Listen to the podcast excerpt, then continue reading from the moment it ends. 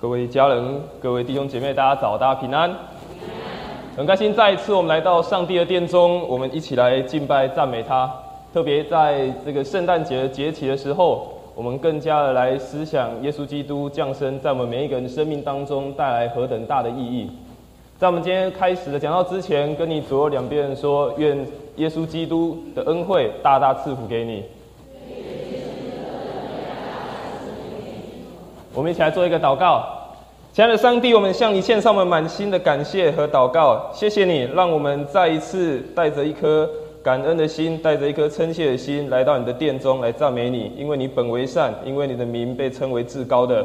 主啊，谢谢你带领我们经过一个礼拜的生活，不论我们在高山或低谷。我们依然在你的平安和保守当中来度过。主啊，求你带领我们，让我们在今天早晨的敬拜，让我们用我们的心灵和诚实来敬拜你，也帮助我们，让我们透过今天早上你的话语，使我们的生命得着帮助。感谢主，祷告奉主耶稣的名求，阿门。在几个礼拜，在呃呃这个前阵子有一次我到台北去开会的时候，我坐捷运到了台北。结果一下车的时候，我准备要过斑马线，在过斑马线的时候，在等待的时候，突然有一个年轻的女生走到我旁边来。我想说，哇，他一定是看见我帅气的脸庞，想要过来跟我搭讪。殊不知，他拿着他的手机走过来。我想说，哎，那可能是要做这个广告的推销，还是要填问卷吧？后来不是。他拿着他的手机，手机上面有一幅的图片，我认真一看，哇，这个图片是耶稣跟十二个门徒在过这个呃逾越节的晚餐的图片。他突然开始问我说：“你有听过逾越节吗？”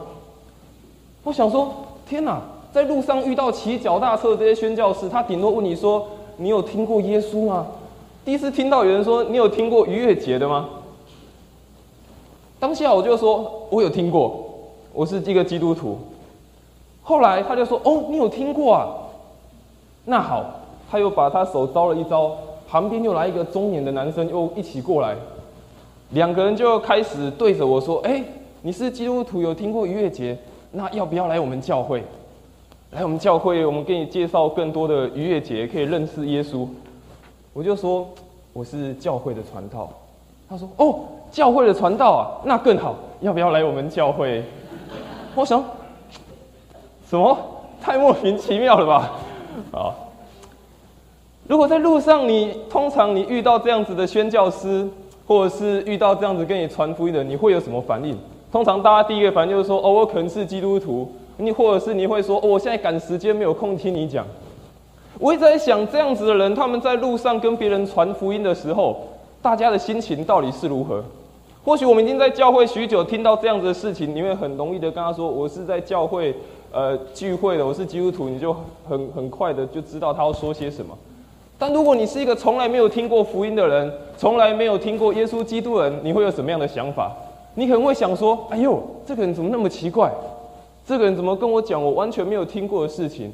像我那天更奇怪是听到逾越节。”如果对一般人听到，可能就好像是说你到外面去跟别人介绍一个中国传统民俗的节庆一样。所以在那个这个这件事情，我在思考一件事情：当一个没有听过福音的人，他听见一个好消息，对我们来说是好消息，是福音的时候，他会有什么样的想法？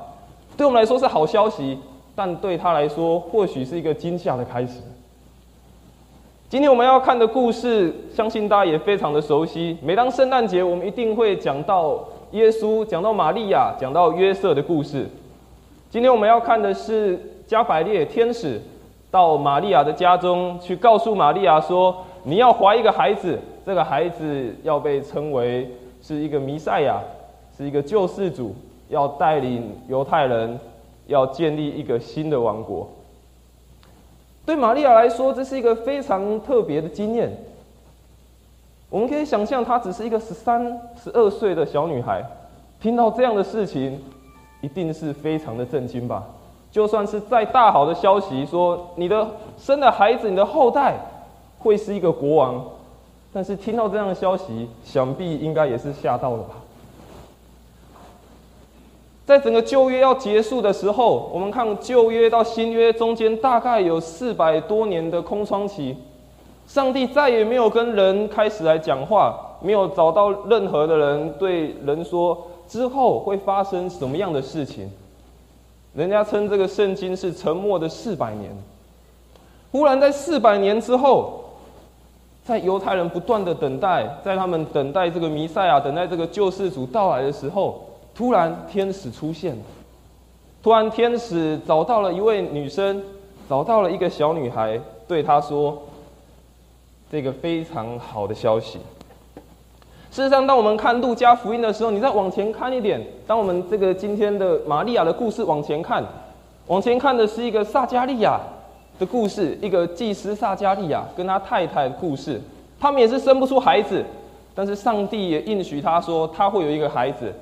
接着是玛利亚的故事，接着我们会看到有一个年老的女先知亚拿的故事，之后我们会看到玛利亚唱出这个非常开心的诗歌，唱出了玛利亚的尊主颂。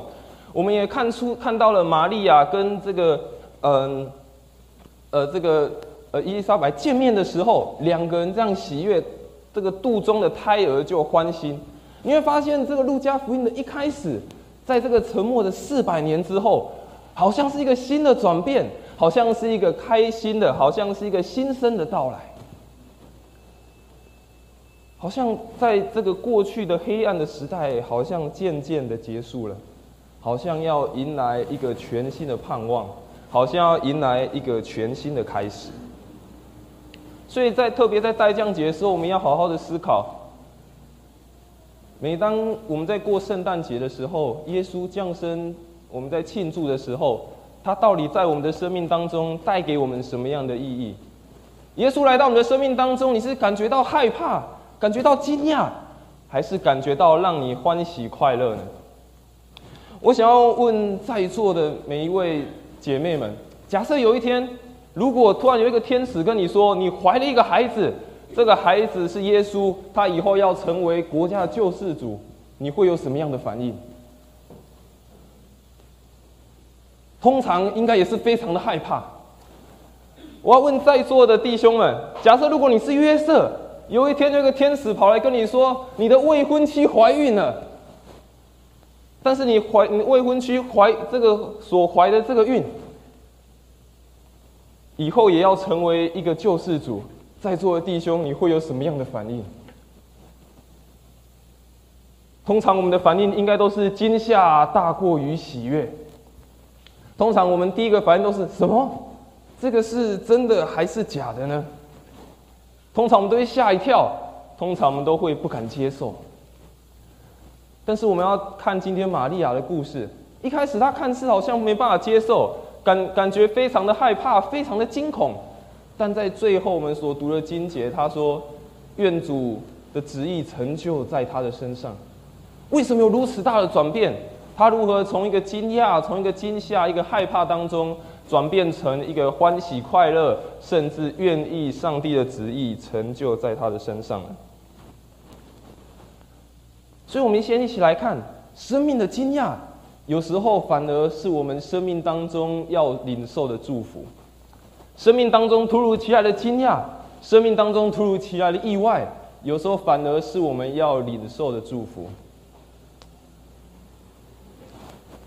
我们刚所读的经文，《路加福音》二十八章一第一章二十八到二十九，以及三十四节，天使进去对玛利亚说：“蒙大恩的女子，我问你安，主和你同在了。”玛利亚因这话就惊慌，又反复思想这问安是什么意思。天使对他说：“玛利亚，不要怕，你在神面前已经蒙恩了。”三十四节，玛利亚回答天使说：“我没有出嫁，怎么有这种事呢？”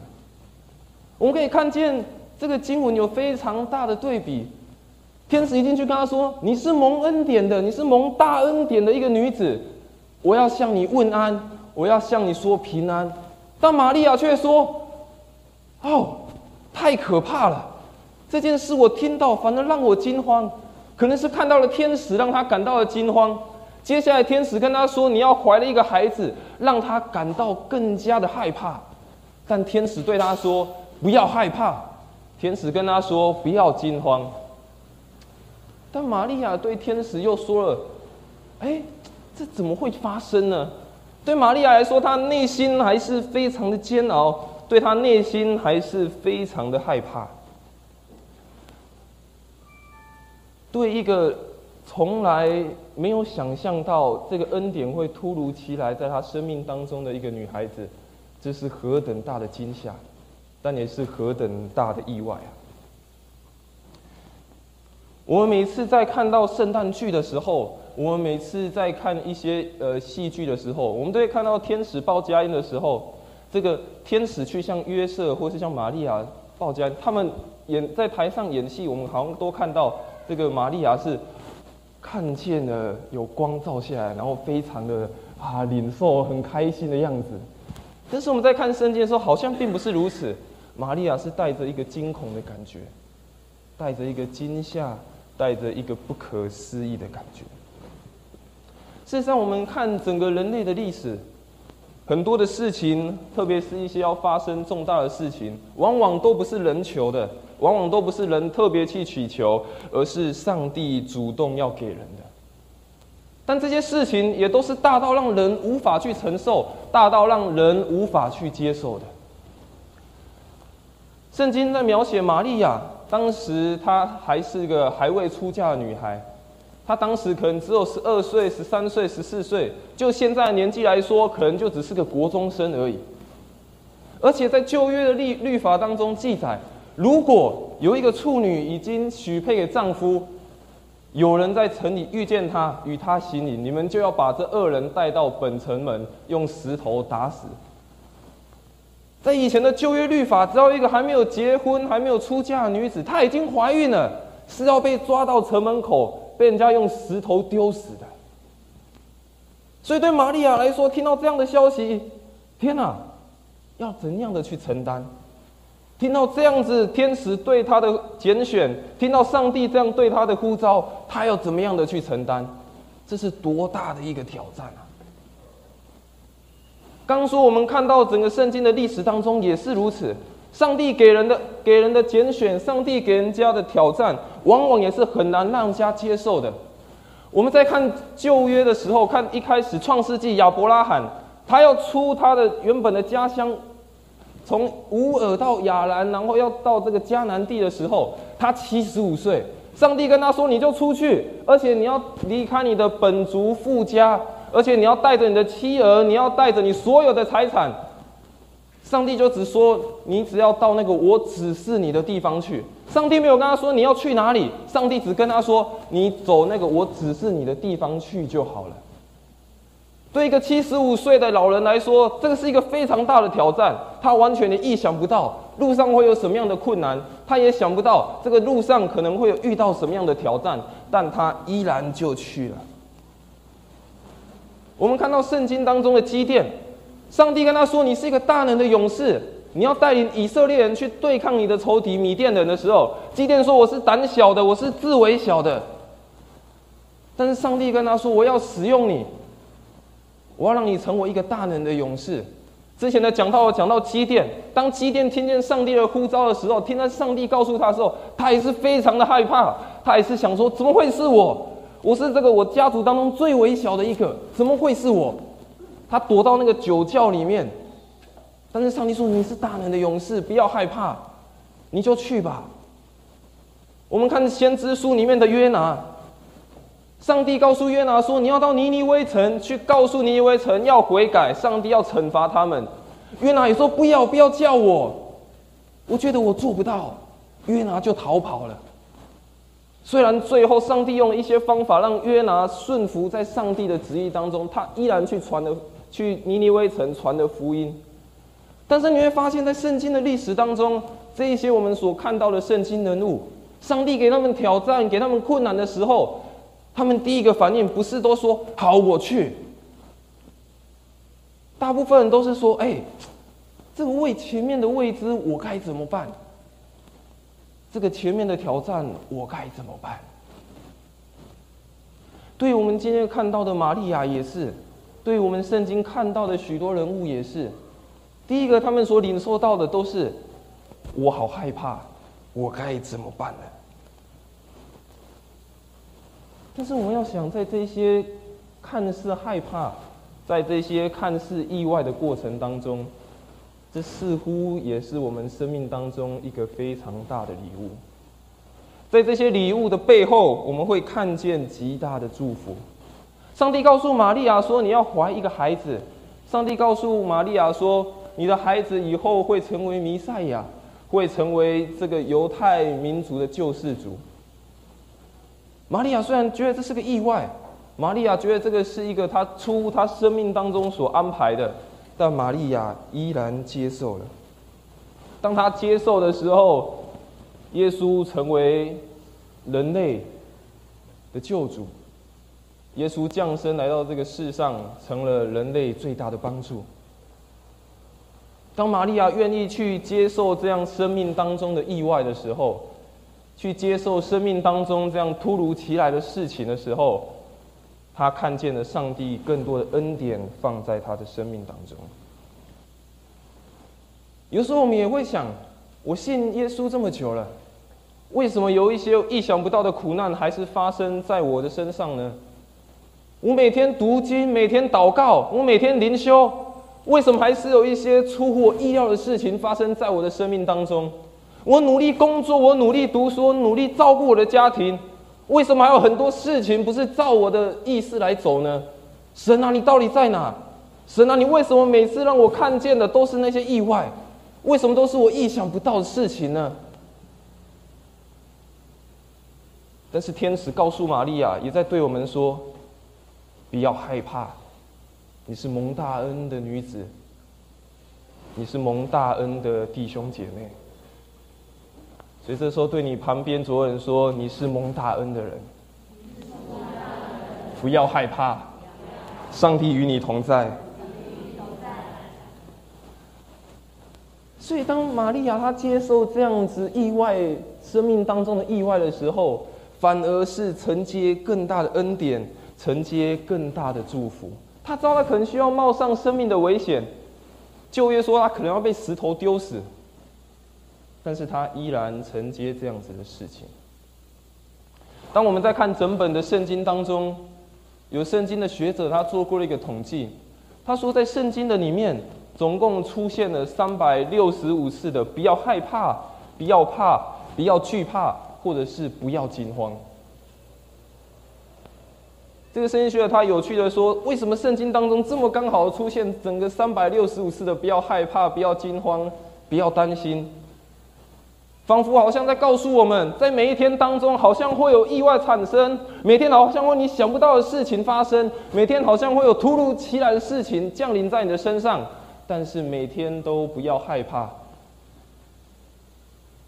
因为在每一件事情背后都会有上帝最特别的恩典。”当你愿意去接受那样子的礼物的时候，那样子的礼物或许当下你觉得是惊讶，但是当你打开的时候，你会发现那是你生命当中的惊喜，你会发现那是你生命当中特别的印记在当中。所以我们要好好的思考一件事情，我们要好好的去想我们的生命当中，在你每一次面对这些事情产生的时候，你的念头是什么？在产生这件事情的时候，你的想法是什么？会不会想说那就算了吧？那就算了吧，没关系。还是想说好吧，那我就试试看。既然是出于上帝的，我相信上帝一定会带领我，上帝一定会保守我，上帝一定会带领我走过生命当中的每一刻。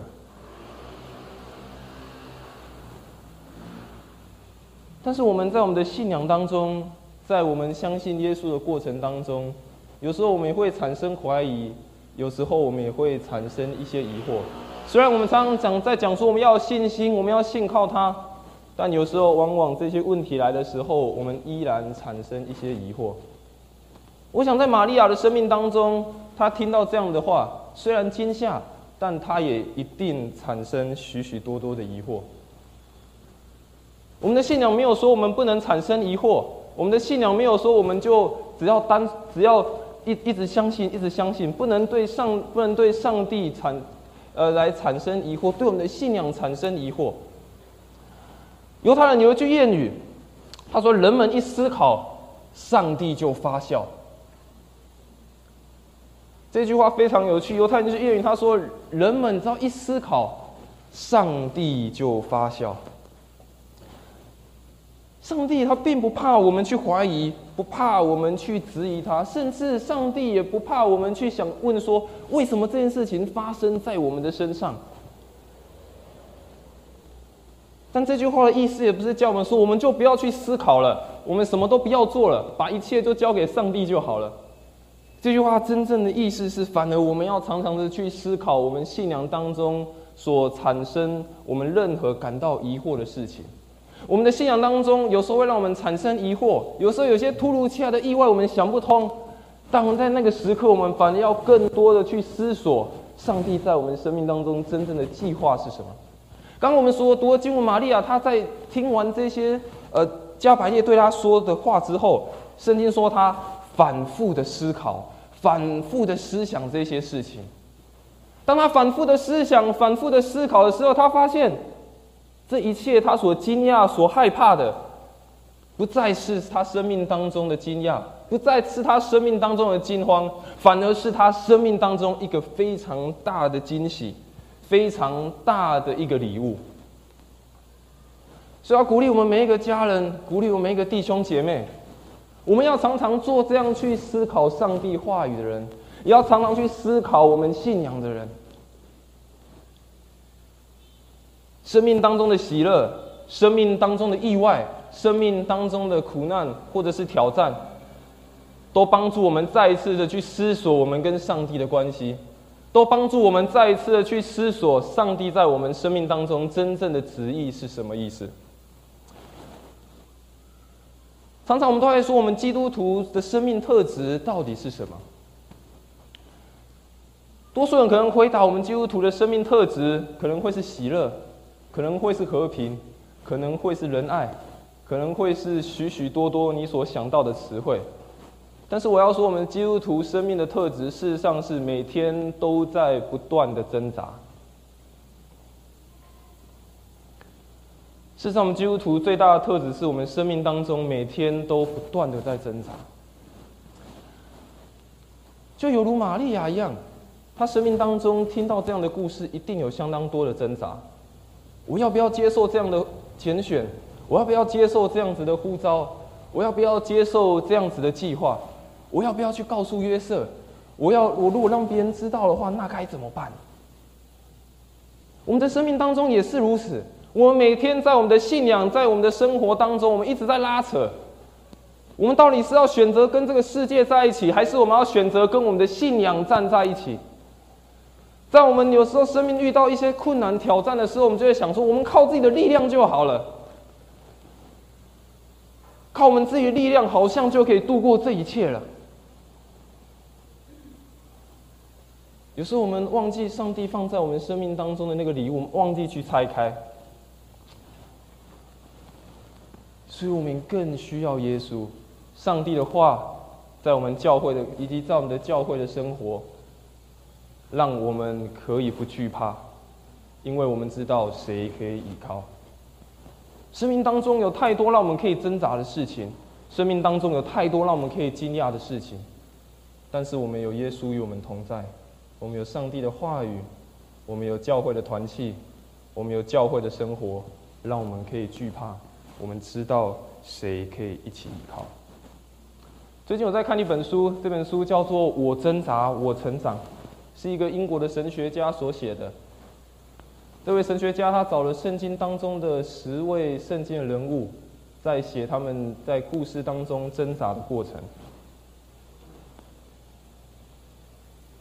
这个作者他在书里面写了一句话，他说：“我们属灵的生命是透过内心的挣扎而形成的。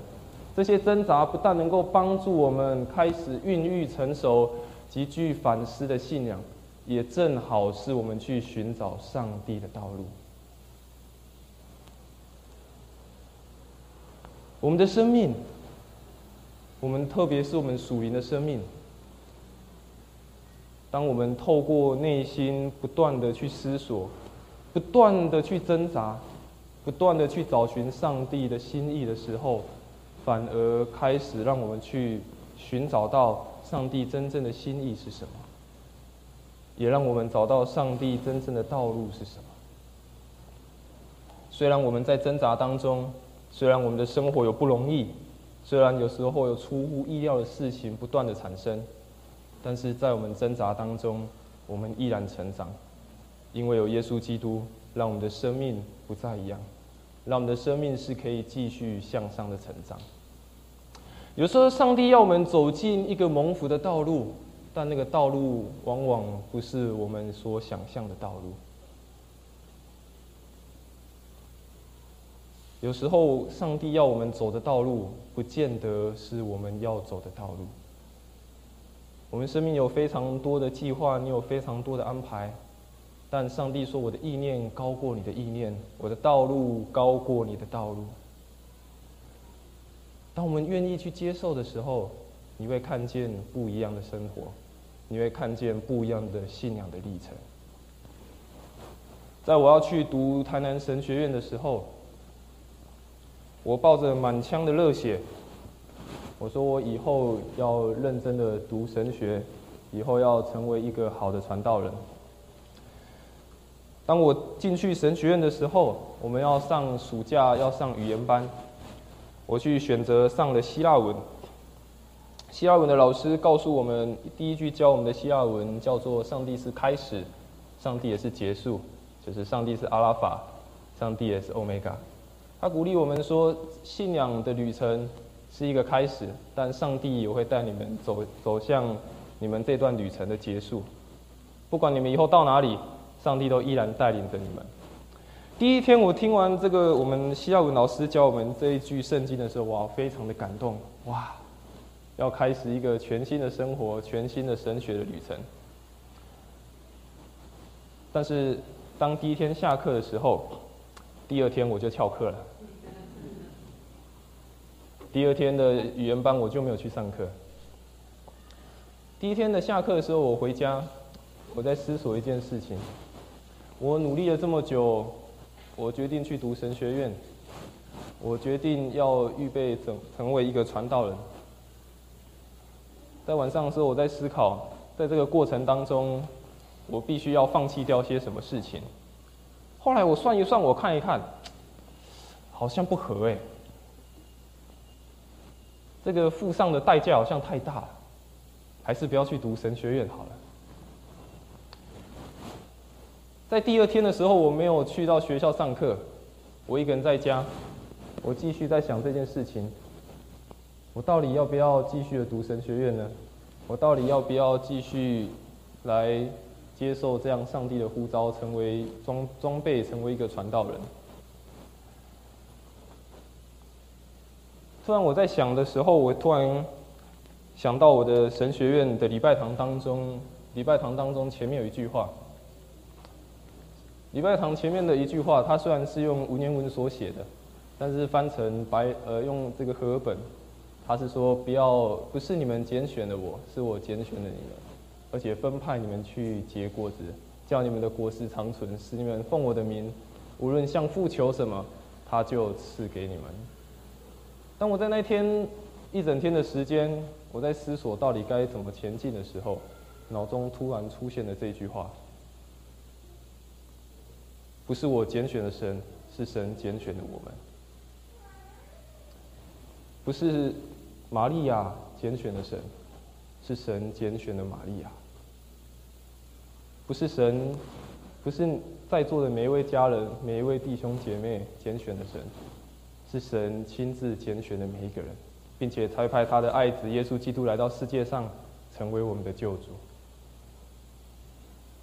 所以在那一刻，我后来认真的想起，确实，在我们生命当中有好多的挣扎，有好多必须要放弃的，有好多出乎你意意料之外的事情。但要记得，在这个世界上，当你还有呼吸的每一刻。都是被上帝所拣选的时刻，哪怕是意外的时刻，哪怕是惊讶的时刻，哪怕是开心的时刻，都是上帝要使用你的时刻。就如同玛利亚所说：“愿主的旨意就这样成就在我的身上吧。”所以有时候意外的惊讶，反而我们打开的时候，会是看见上帝更多的祝福。第二个，我们来看，当我们面对生命当中这样的惊喜和惊讶的时候，我们的回应就是用顺服来做回应。第三十七节、三十八节，天使对玛利亚说：“出于神的话，没有一句是不带能力的。”玛利亚回答他说：“我是主的我是主的使女，愿你的话就成就在我的身上。”天使对他说：“出于神的话。”没有一句是不带能力的。玛利亚说：“愿你的话就这样成就在我身上吧。”玛利亚原本她非常的惊讶，非常的害怕，甚至也担心，不知道这样子的拣选，不知道这样子的呼召会给他生命带来多大的冲击。但是当天使对他说：“出于神的话是不是一句，没有一句是不带有能力的时候。”玛利亚做了一件事情，她马上顺服下来。她说：“愿你的话成就在我的身上。”神学家马丁路德他说：“玛利亚怀孕生子这件事情有三个非常大的神迹。第一个神迹是上帝成为人来到世界上；第二个神迹是一个童女她可以怀孕；第三个神迹是玛利亚竟然可以相信，而且她竟然。”可以顺服。玛利亚的回应态度就只有单单一个，就是顺服。玛利亚回应的态度就只有一个，他就说了一件事情，我就顺服，而且将这一切成就在我的身上。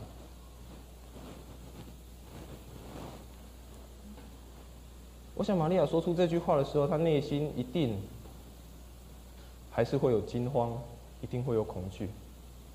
但是当他愿意顺服下来的时候，他知道上帝会带领他。他知道要成就的这一切不是他自己一个人，他知道要成就的这一切有神与他同在。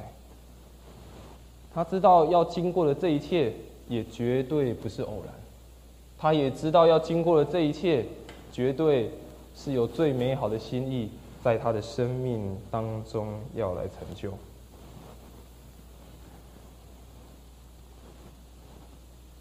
我们每一个人可能都会有要听从别人意见、听从别人话语的时候。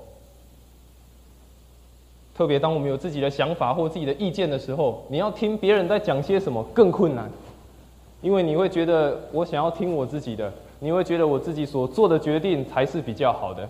往往你很难去服从别人，往往你很难去听从别人的话语，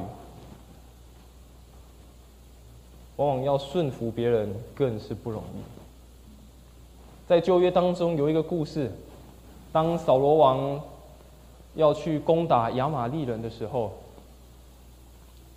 上帝透过萨姆尔告诉扫罗王，跟他说：“你去攻打亚玛利人的时候，你要把。”这个亚玛利人所有的一切都消灭殆尽，包括他们的王、他们的人民、他们一切的牲畜。但是，当扫罗他去攻击亚玛利人的时候，他最后虽然打赢了亚玛利人，但扫罗怜悯亚玛利的国王，怜悯他们的百姓，怜悯他的牲畜。萨母尔看见了，非常的生气。上帝看见了这件事情。他也非常的生气，于是上帝说他后悔立了这个王。上帝说他后悔立了这个王，于是再叫萨姆尔再去高另外一个王大卫。原本扫罗他是一个在上帝眼中，在众人的眼中看为是一个还不错的王，众人拥戴的王，但只因为扫罗他自己的自以为是。因他自己的不顺服，因他自己生命当中觉得我自己可以，我为什么要顺服神？我自己是一个国王，我自己做得到，我为什么要听先知的话？最后招来的结果，依依他自己的想法，最后招来的结果就是被从王位赶下来，甚至最后也丧失掉他的生命。我们也看见那个顺服的生命，跟那个不顺服的生命所带来何等大不一样的结果。当玛利亚说我顺服的时候，这个旨意成就在我生命当中的时候，我们看见真的一步一步的，上帝带领他，在他的顺服底下，上帝让他看见更多的恩典，让他看见更多的神机骑士不断的在发生。所以，亲爱的弟兄姐妹，我们一来思考一件事情：我们有没有常常的顺服在神的带领之下？还是我们觉得我们就照自己的想法、照自己的意念去做呢？在我们的生命当中，刚刚所说，我们会有很多震惊的事情来发生，但我们会如何去面对？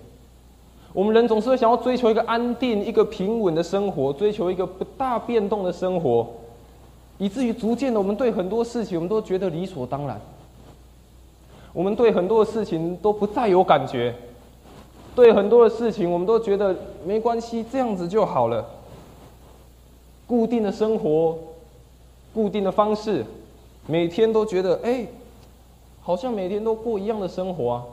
但在这在这个时候，我们就逐渐的忘记，我们这一切都是出于上帝的带领，出于上帝的保守。到最后，我们就会对于上帝在我们生命当中的旨意越来越无感，甚至是冷感。因为我们觉得这一切跟上帝都没有关系，我可以靠自己就好了。甚至我们越来越不珍惜上帝放在我们生命当中的恩典，我们越来越不看重我们跟上帝的关系，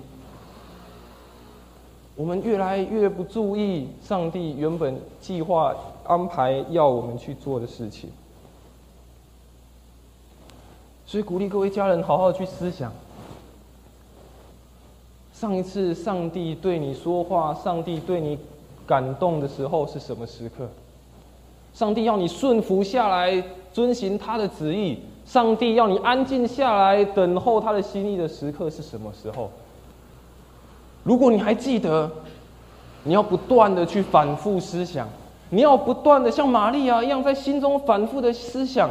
上帝到底在这个在这个当中要我顺服下来，要我安静等候下来，是有什么样的目的？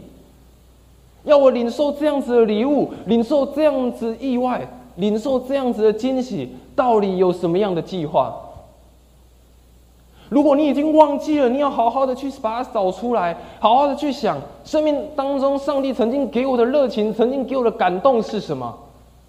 我是不是已经忘了？我是不是已经冷却了？我是不是一直都在照自己的方式做？我是不是已经忘记要降服在上帝的带领当中？如果忘记了，就要谦卑的去寻求上帝，求上帝再一次的带领我们，让我们可以顺服在他的下面。当我们在每一次待降节的时候，我们等在等候主再来的时候，等待耶稣基督再次降临的时候。我们要好好的来思考我们的生命，到底有没有过一个顺服的生活？到底有没有过一个他所喜悦的生活？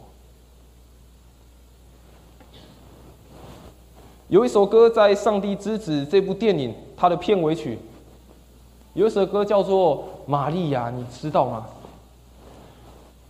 这首歌曲，他把它翻成中文，我来念这首歌的歌词。他说：“玛利亚。”你知道你的婴孩有一天会行走在水上吗，玛利亚？你知道你的婴孩将会拯救我们的儿女吗？你知道你的婴孩是为了更新你的生命而诞生的吗？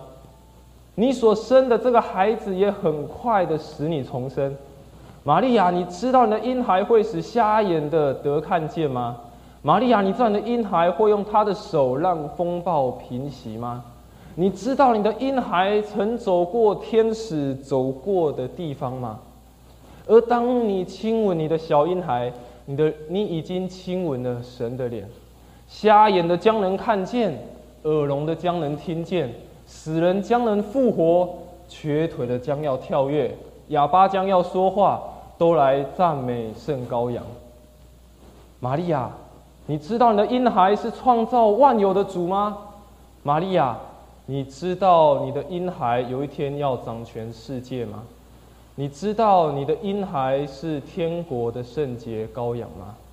你怀中沉睡的婴孩就是伟大全能神。这首诗歌说：“玛利亚，你知道吗？玛利亚，你知道吗？你的孩子有一天会行走在水面上。玛利亚，你知道有一天你的孩子会成为拯救我们的儿儿女的那位救主吗？玛利亚，你知道吗？玛利亚，你知道吗？”这首歌仿佛也在代替对我们说：“各位家人，各位弟兄姐妹，你知道吗？这位。”耶稣基督，他是能够走在在水面上行走的神。这位神，他是拯救我们生命的神。这位婴孩，这位耶稣，是因为要来更新我们的生命而诞生的。这位神也使我们的生命再一次的被重生，也让我们的生命当中的风暴再一次的被平息，也使我们的生命。再一次的被重新的被调整，使我们的生命再一次的被点燃出那样子的热情。对当时的玛利亚来说，她完全的想象不到，当他顺服下来的时候，他一步一步的知道这一切都要在他的生命当中来成就。所以，亲爱的家人，我不知道耶稣基督在你的生命当中带给你是快乐的。还是耶稣基督在你的生命当中总是带给你惊吓，总是带给你想不到的意外。但是我要鼓励每一位家人、每一位弟兄姐妹，生命当中的意外可能会是我们生命当中最特别祝福的礼物。